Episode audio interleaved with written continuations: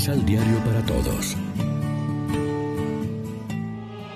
Proclamación del Santo Evangelio de nuestro Señor Jesucristo, según San Juan.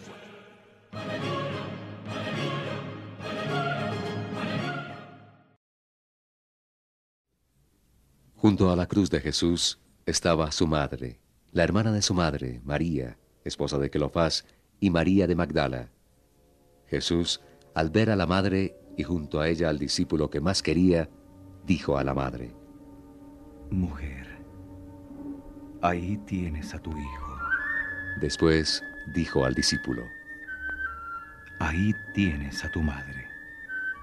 Desde ese momento el discípulo se la llevó a su casa. Después de eso, sabiendo Jesús que ya todo se había cumplido, dijo, Tengo sed. Y con esto también se cumplió una profecía. Había allí un jarro lleno de vino agridulce. Pusieron en una caña una esponja llena de esa bebida y se la acercaron a sus labios. Cuando hubo probado el vino, Jesús dijo, Todo se ha cumplido. Inclinó la cabeza y entregó el Espíritu. Era el día de preparación de la Pascua. Los judíos no querían que los cuerpos quedaran en cruz el día siguiente, pues este sábado era un día muy solemne. Por eso pidieron a Pilato que hiciera quebrar las piernas a los que estaban crucificados para después retirarlos. Vinieron pues los soldados y les quebraron las piernas al primero y al otro de los que habían sido crucificados con Jesús. Al llegar a Jesús, vieron que ya estaba muerto, así que no le quebraron las piernas, sino que uno de los soldados le abrió el costado de una lanzada, y al instante salió sangre y agua. Lección Divina Amigos, ¿qué tal? Hoy es lunes 24 de mayo. Celebramos la memoria de María como Madre de la Iglesia y retomamos el tiempo ordinario en la octava semana, como siempre alimentándonos con el pan de la palabra que nos ofrece la liturgia. En los Evangelios, cada vez que se habla de María, se habla de la Madre de Jesús. Y aunque en la Anunciación no se dice la palabra madre, el contexto es de maternidad. Esta actitud de madre acompaña su obra durante toda la vida de Jesús. Tanto que al final Jesús la da como madre a los suyos en la persona de Juan.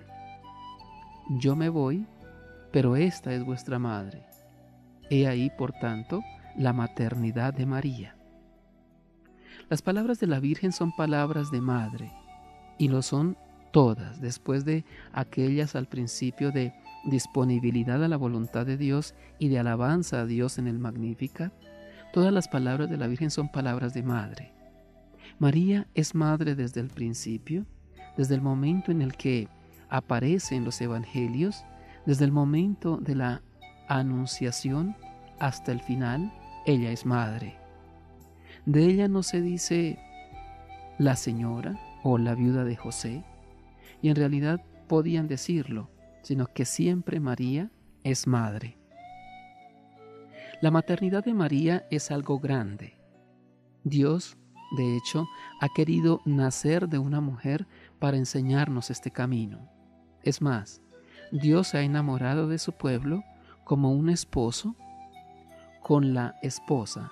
Esto se dice en el Antiguo Testamento. Y es un misterio grande. Dejemos que el Espíritu Santo nos fecunde a nosotros y a la iglesia para convertirnos también nosotros en madres de los otros, con actitud de ternura, de mansedumbre, de humildad, seguros de que este es el camino de María. Esto nos lo dice el Papa Francisco. Reflexionemos. ¿Por qué María es madre de la iglesia? ¿Qué implicaciones tiene esto en la vida de nuestras comunidades? ¿Qué actitudes concretas debería tener la iglesia con respecto a María como madre? Oremos juntos.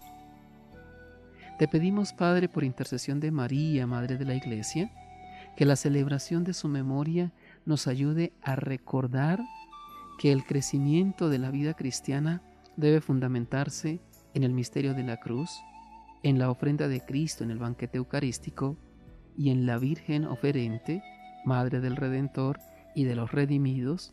Amén. María, Reina de los Apóstoles, ruega por nosotros.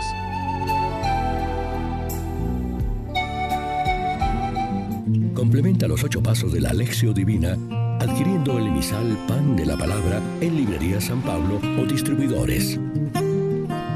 Más información www.sanpablo.co Pan de la Palabra. Vive la reflexión.